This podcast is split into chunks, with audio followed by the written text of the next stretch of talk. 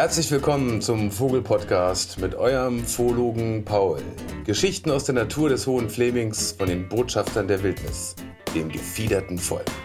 Anregungen, Inspirationen und Wissenswertes über die kleinen und großen Wunder direkt vor unserer Haustür. Viel Spaß beim Hören und selber entdecken.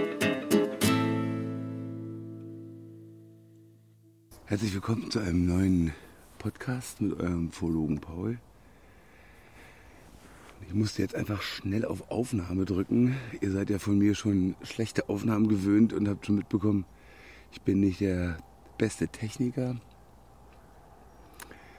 Aber mein Bemühen ist groß, euch mit ins Erleben reinzunehmen. Und an diesem Morgen ist es das äh, Bemühen, euch teilhaben zu lassen am ersten noch vor Frühlingsmorgen äh, mit Aufnahmegerät. Ich habe jetzt schon eigene, einige Morgen hinter mir, die so ein Zauber und so eine Schönheit in sich tragen. Oh, und da ist äh, mein Wunsch, euch da ein bisschen mit auf die Reise zu nehmen.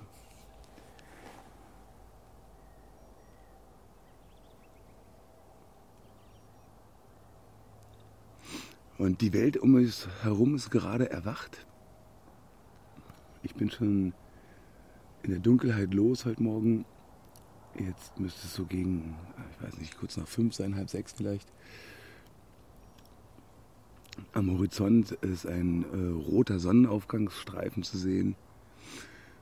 Und der erste Vogel heute Morgen.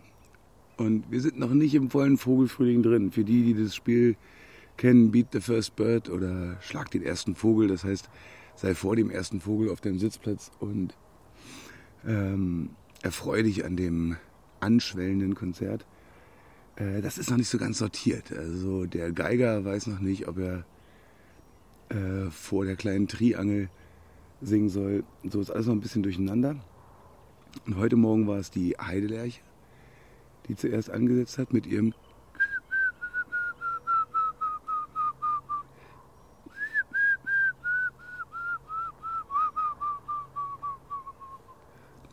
die jetzt schon etwas stiller geworden ist und jetzt gerade, vielleicht kann man es in der Ferne wahrnehmen, sind es die Singdrosseln,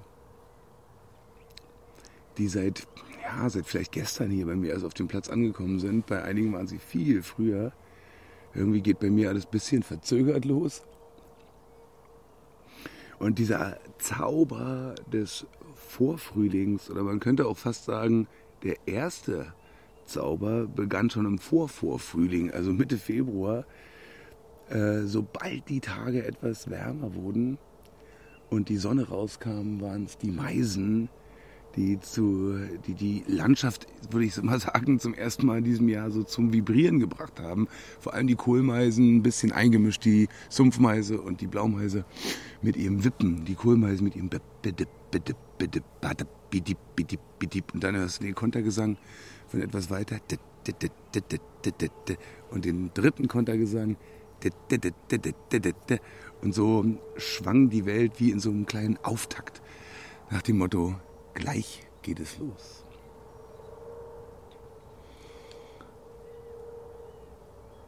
Und vielleicht hört man auch die Straße dahinter, das ist das monotone äh, Dauerrauschen äh, bei uns. Und bei uns ist es noch eine kleine Landstraße. Ich glaube, einige haben es da herausfordernder als äh, wir. Und ich habe inzwischen diese Wand geknackt. Also mich stören die zivilen Geräusche nicht mehr.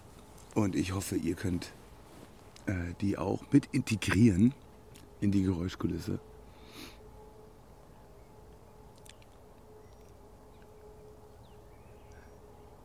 Ah. Und die Amseln haben eingesetzt.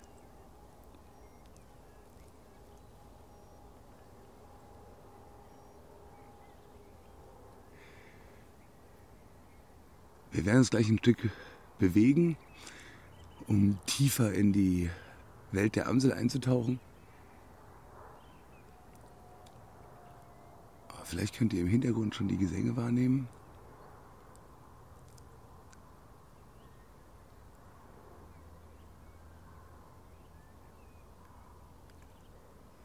Das Flötenamsel ist eher wie so eine Untermalung in der Landschaft. Und die Singdorsel drauf setzt so die Nuancen. Billidi, billidi, billidi, bitti, bitti, bitti, billidi, billidi. Also stetig wechselnde Motive, von einem Motiv zum nächsten und jedes Motiv, also jedes Element ihres Gesangs wird einige Male wiederholt.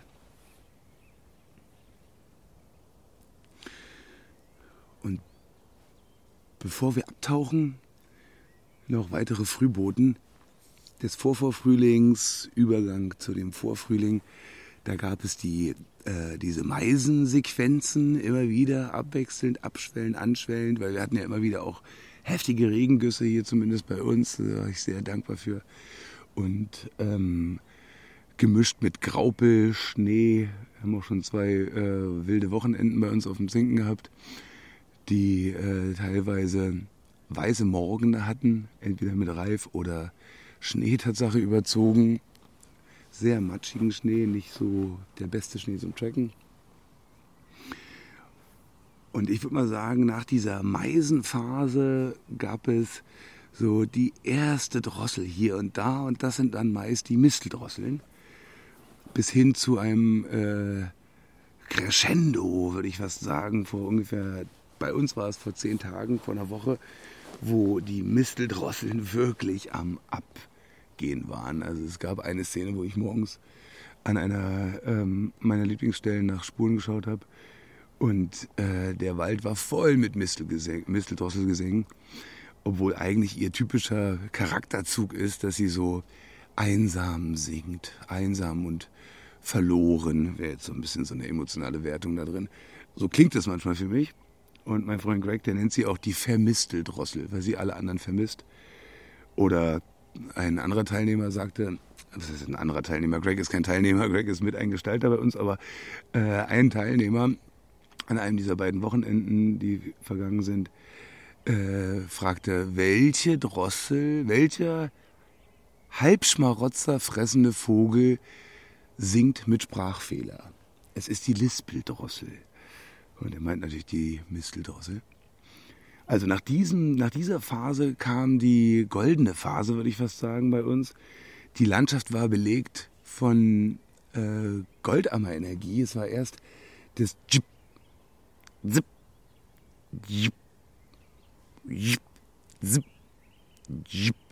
Also die Kontaktrufe der Goldammer dann gab es sehr rostige Goldammern. Wir hatten eine Szene an einem Morgen mit vier oder fünf Goldammern hoch oben in Kiefernkronen. Also es gibt auch noch sehr untypische Plätze, von denen aus sie singen, weil sie halt noch am Ziehen sind, am Durchziehen. Es sind äh, Teilzieher oder Kurzstreckenzieher, äh, wie auch immer da genau die Definition ist.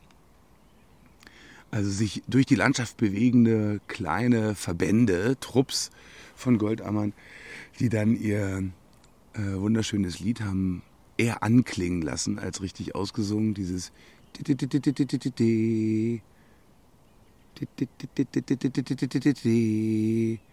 und manchmal war es wirklich nur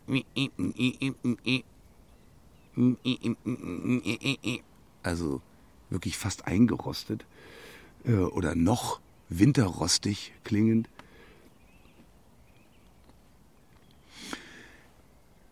Ein ganz besonderer Frühbote war äh, ein Fund in Form einer Spur. Und zwar brachte eine Teilnehmerin äh, Flügeldecken von einem Zitronenfaltermännchen.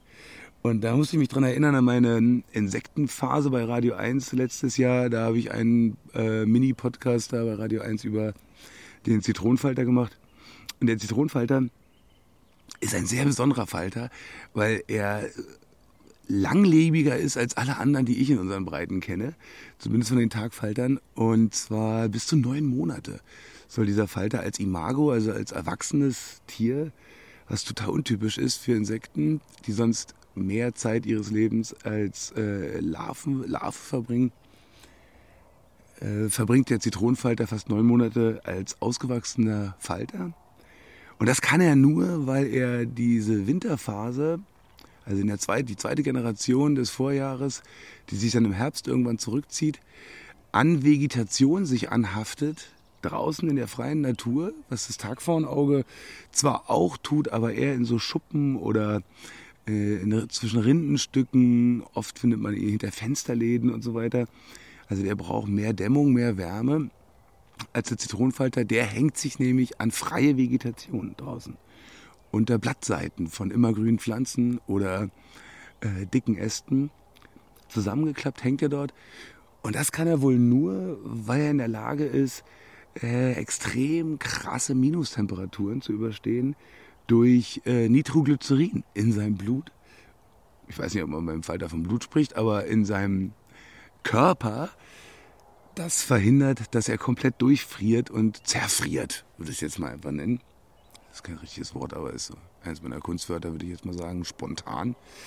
Gut, und diese Teilnehmerin kam mit zwei Flügeldecken von so einem Zitronenfalter, der war wahrscheinlich von einem anderen, ihn fressenden Tier gerupft, zerrupft wurde. Und später bekam ich dann das erste Foto geschickt von einem Zitronenfalter, der noch in seiner Gänze unterhalb einer Blattseite lag. Ich habe noch keinen Fliegen sehen, aber das sind die ersten Falter, die wir sehen werden bald. Also ein weiterer Vor vor Frühlingsbote oder Vorfrühlingsbote. Und dann gab es eine wunderbare Überraschung vor, wann war das? Das war am Montag, glaube ich. Und heute haben wir Freitag, also vor vier, fünf Tagen. Und zwar rief mich mein äh, neuer, junger, wunderbarer Praktikant äh, Arthur an und sagte, ich habe gerade einen Frosch gefunden oder eine Kröte. Ja, manchmal kann man sich da nicht so sicher sein.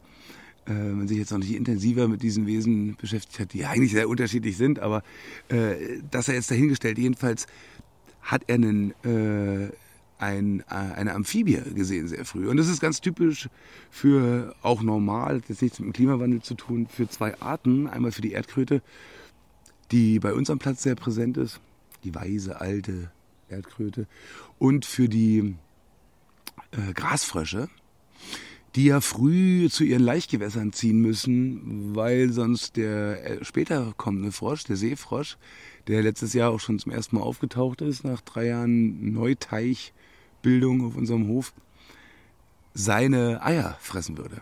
Also kommt er so früh wie möglich. Und ich habe schon Grasfrösche im Schnee unten im Allgäu gesehen. Die waren knallrot, weil sie in eisenhaltiger Erde überwintert haben und äh, sich im, im Eiswasser getummelt haben, um ihren Laich abzulegen. Ja, und fünf Minuten später nach seinem Anruf trete ich vor die Tür bei uns, es ist dunkel draußen und sehe auch etwas da im Dunkeln langhüpfen. Es war gar nicht ich, der glaube ich. ich. Es war ein, wir hatten Besuch. Der klopfte plötzlich an die Tür und äh, Frank sagte dann: Paul, komm raus. Komm raus, guck mal, was hier ist. Und da war Tatsache dann ein Grasfrosch. Und mich hat es besonders gefreut, weil äh, letztes Jahr hatten wir keine Grasfrösche hier. Woran das lag, kann ich euch nicht sagen, aber äh, ich habe auf sie gewartet und sie kamen nicht. Sie blieben aus. Wir hatten viele Erdkröten und auch über lange Zeit. Es wirkte alles so ein bisschen durcheinandergewürfelt. Jedenfalls hat mich das daher besonders gefreut, jetzt diesen einen Grasfrosch erstmal zu sehen. Und da werden noch mehrere kommen, denke ich. Da, wo einer ist, sind auch mehr. das war so ein weiterer herrlicher Frühlingsbote neben all diesen äh, Pflanzen, also wie die Stängel der äh, Linden oder der Ahörner, die so äh, dieses zarte Grün oben kriegen. Also ich weiß nicht genau, ist es Bergahorn? Ich glaube, Bergahorn ist rötlich und der, der Spitzahorn ist grünlich. Aber äh, die Weidenkätzchen, die sich entfalten und so die ersten Knospen. Ich habe eine neue Pflanze gelernt, äh, die Goldjohannisbeere, das muss ich mal genauer recherchieren, aber die auch eine der frühen Knospenöffner ist.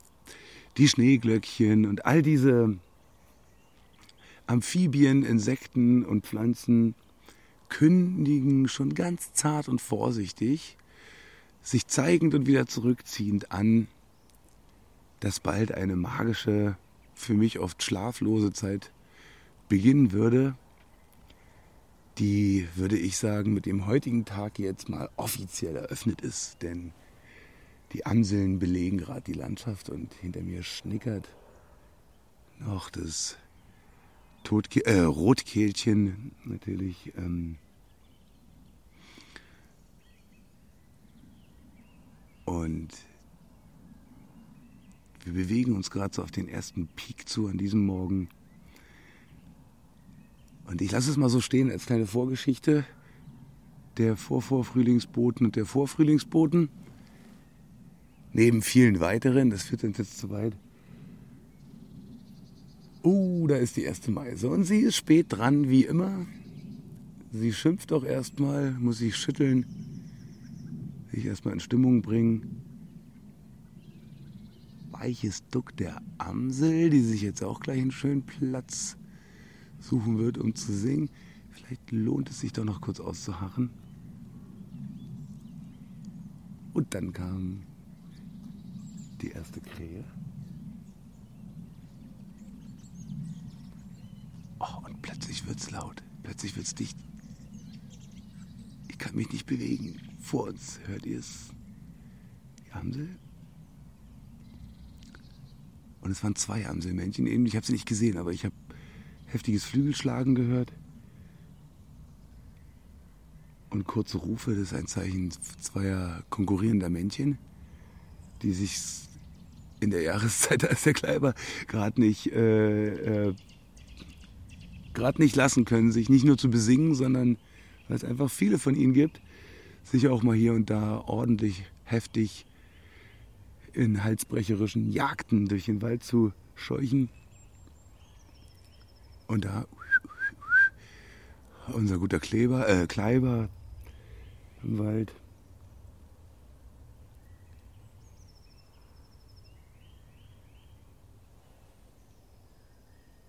Und natürlich kurz nach der Kohlmeise, die erstmal nur aufgeschreckt äh, sich mit Rufen gezeigt hat. Ich bin wach, ich bin da. Kommt die Blaumeise, mein absoluter Lieblingsvogel.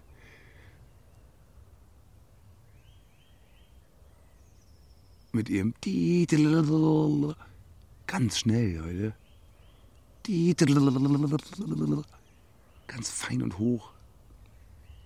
So in diese Tonlage komme ich gar nicht.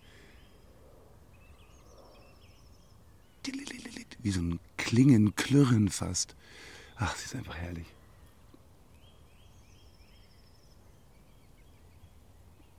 Also entschuldigt, wenn ich jetzt ab und zu so ein bisschen ins kitschig romantisch verklärte abdrifte, aber es ist einfach bewegend und erfüllend, so äh, meine gefiederten Freunde so zu erleben, dass sie noch da sind, dass sie uns berühren können, dass die Freude auch an diesen allgemeinen und scheinbar häufigen Vögeln wie Goldammer, Kohlmeise, Blaumeise, Kleiber, Krähe, Rabe, Lerche, oh, da kommen noch Bergfinken, ähm, mich immer wieder einfach schaffen zu überraschen. Und zwar überraschend, wie, wie sie mich bewegen können, wie sie mich berühren können einfach. Und äh, ich wünschte, ich könnte nicht nur das Gefühl haben, ich kann ihnen was zurückgeben, indem ich ihnen äh, Landschaft biete, in denen sie sich zu Hause fühlen können, sondern mehr so auch dieses Gefühl habe, ja, genau das ist das völlig Richtige für diese Vögel. Denn was wäre die Welt ohne sie? Oh Gott, ein armer Ort. Gut, jetzt ruft er. Komm endlich, Wernicke. Also, ich nehme euch mit in den Amselteppich. Ich suche mir eine gute Stelle aus. Let's go.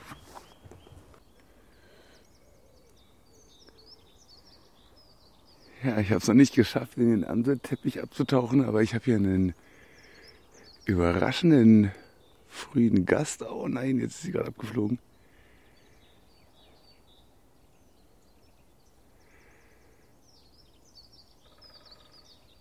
Ich hoffe, ihr könnt es wahrnehmen im Hintergrund. Es ist so leicht fisselig, melodisch, schnell. Ungefähr so.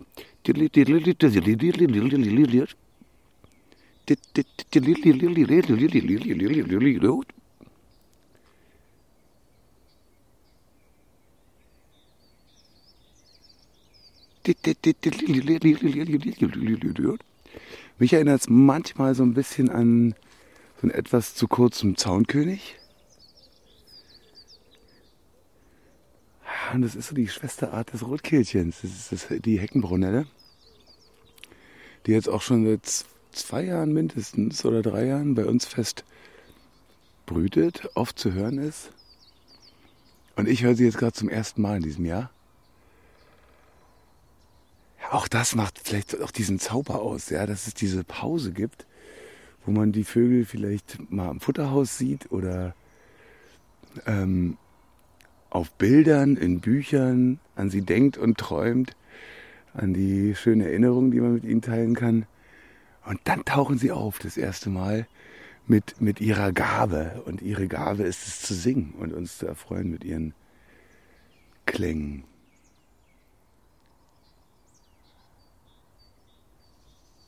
Im Hintergrund hört man rufende Amseln, wippende Kohlmeisen, trommelnde Spechte.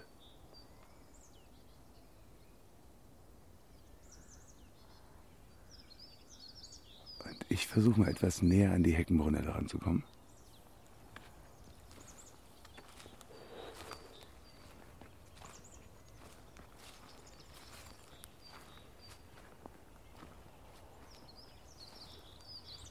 Oh ja, jetzt müsstet ihr sie gut hören.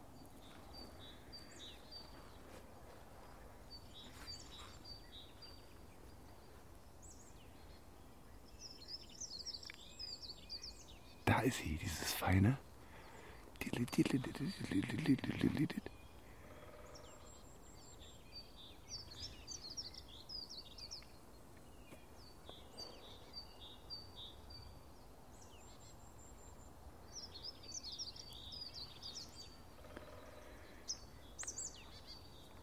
Ja, ja, die Meise schimpft ein bisschen, weil ich hier rumstehe.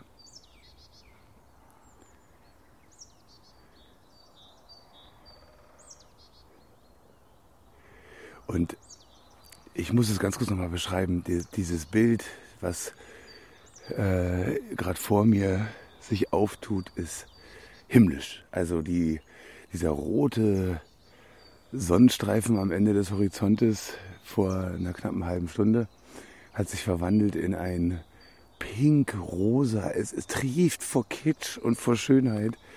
Der ganze Himmel ist durchzogen von verschiedenen rosa, lila, violetten, blau, gelb, orange Tönen des herrlichen Sonnenaufgangs. Gerade in dieser Übergangszeit sind die Sonnenaufgänge was ganz Besonderes, finde ich.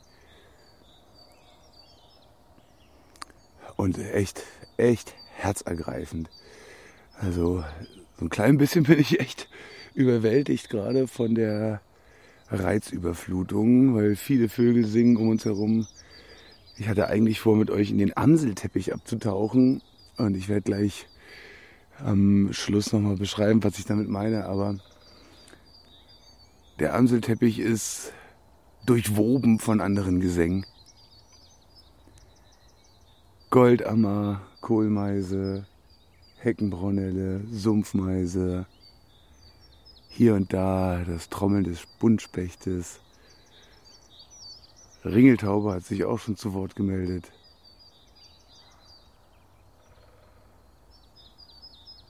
Ja, und noch viele weitere Vertreter.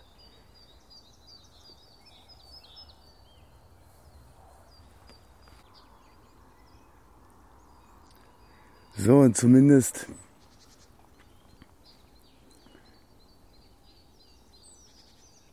zumindest ein Versuch ist es wert, euch teilhaben zu lassen an einem weiteren ganz besonderen Moment.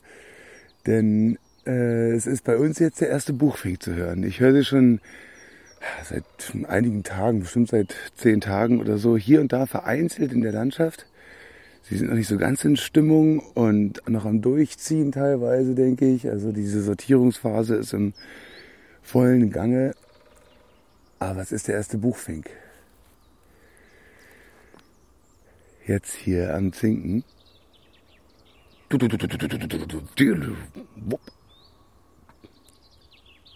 Da ist er zu hören. Einer der häufigsten mit der Amsel, häufigsten Brutvögel bei uns. Ja, und eigentlich sind sie alle da gewesen schon, unsere Vertreter. Jetzt mit dem Buchfink sind sie fast vollständig. B für Buchfink. Ja, mein Spezialist für alle Alarme in den Bäumen oben, für die Waldkäuze, die Baumader und die Eichhörnchen und die Nesträuber wie Eichelheer und Nebelkrähe und Buntspecht und viele, viele weitere. Dann die Amsel von ihren Familienmitgliedern begleitet, der Misteldrossel und der Singdrossel jetzt auch endlich bei uns am Platz. Und dann das kurze Schnickern heute Morgen des Rotkehlchens, R wie Rotkehlchen.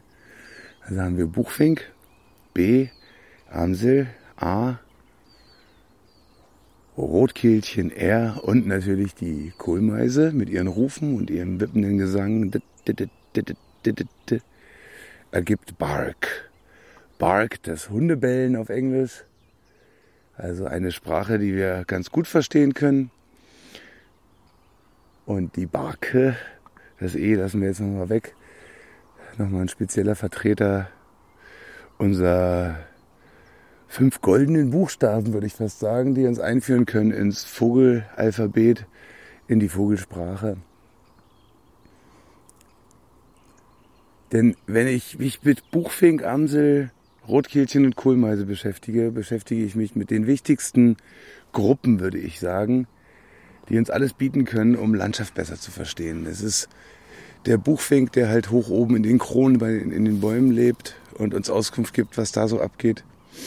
Die Amsel, die sich eigentlich in allen Lagen und Bereichen auskennt und bewegt und sehr häufig ist. Das heißt, in einem ja, fast ungebrochenen Alarmsystem, Kommunikationssystem uns ständig Auskunft gibt darüber, was um uns herum passiert. Das Rotkehlchen, das sich eher in den unteren Kraut- und niederen, also jüngeren Bäumen bewegt, zusammen mit dem Zaunkönig und natürlich der Heckenbrunelle. Und die Kohlmeise, die als Stellvertreterin für alle Meisen steht, die einfach nicht zu übertrumpfen sind, was Lebensenergie, Freude am Leben und Mut und Neugier angeht. Und das ist der Schlüssel. Bark. Bark. Oder wer es einfacher will, streicht das Rotkehlchen und ist dann bei unserem Back. Nicht dem Bug, dem Fehler im System, sondern Bug mit BAK, aber auch gleichzeitig ist es der Fehler, der Fehler im menschlichen Glauben, Natur und Umwelt und Mitwelt vollends verstehen zu können und äh, sie zu nutzen für unser Wohl und dabei zu vergessen, dass zu unserem Wohl alle anderen mit dazugehören. Also ist es eher der Schlüssel zum Verständnis, dass alles miteinander verbunden ist, alles miteinander kommuniziert und in Interaktion tritt und darin ein ganz wunderbarer Zauber liegt, vor allem auch in dem, in dem Forschen dürfen, in dem Nachfragen, Nachspüren, Nachsinnen, ohne alles komplett in jedem Moment zu durchdringen und begreifen in seiner Vollständigkeit, obwohl unser Hirn das wahrscheinlich ganz toll fände. Ja, und das ist verwoben in einem Klangteppich, der sich über die gesamte Landschaft zieht, egal ob du gerade in der Stadt sitzt, im Dorf, auf dem Land, allein auf deinem Sitzplatz, egal wo du dich befindest, diese Amseln weben einen melodiösen, tragenden Klangteppich, der sich über die Landschaft legt und vielleicht auch die Pflanzen daran erinnert, dass es bald Zeit ist, sich zu entfalten, um die grüne Wand wieder hervorzuzaubern, die die Klangschaft verändert und ganz viel Leben bringt. Und just in diesem Augenblick, vielleicht ist es auch ein schönes Ende von diesem Podcast, geht die Sonne auf über dem Horizont. Die Farben verändern sich wieder einmal, es werden weniger Rottöne, aber in der Mitte zentriert sich die Farbe auf einen Fokuspunkt der Sonne mit ihrer unendlich un unfassbar starken Energie, Licht und Wärme. Obwohl die Wärme jetzt am wenigsten zu spüren ist, weil genau in dem Augenblick, wenn sie den Horizont übersteigt, ist der für mich der kälteste Moment des Tages, weil die Kraft der Sonne am weitesten entfernt ist vom Vortag. Und es wirkt fast so, als ob jetzt nochmal so die Temperaturen um mehrere Grad nach unten fallen und einen so ein bisschen zittern lassen, bevor sie im Laufe des Tages ihre Wärme entfalten kann.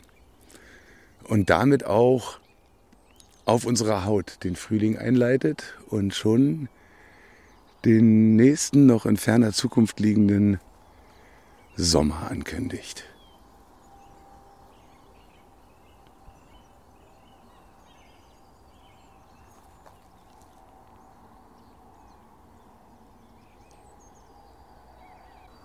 Ach, herrlich. Also, ich bin sehr bewegt und erfüllt von dem Privileg, das erleben zu dürfen, in friedlichen Zeiten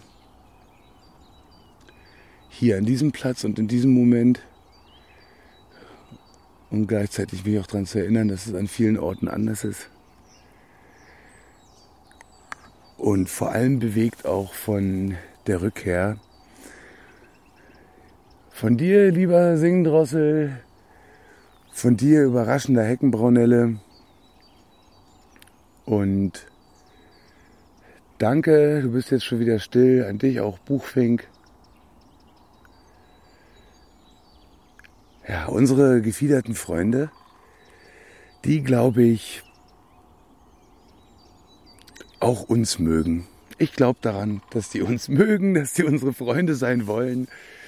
Und äh, ich hoffe, dass du dich ein bisschen mitgenommen gefühlt hast und jetzt rausgehen kannst, um zu gucken, hey, welche Freunde sind denn gerade vor deiner Haustür und in deiner Landschaft und wollen mit dir Bande knüpfen. In diesem Sinne, ich wünsche euch eine gute Woche oder Restwoche und genießt den Zauber wenigstens an einem kurzen Moment im hektischen Alltag. Euer Phologe Paul. Alle vergangenen Folgen, verschiedenste Seminare für Jung und Alt zum Thema Natur findet ihr auf unserer Homepage www.wildnisschule-hoherflaeming.de oder mit dem Handy immer up to date über die neuesten Folgen auf unserem Telegram-Kanal unter t.me slash Vogelpodcast. Augen und Ohren auf und immer eine zarte Melodie in den Ohren wünscht euch euer Vorlube Paul.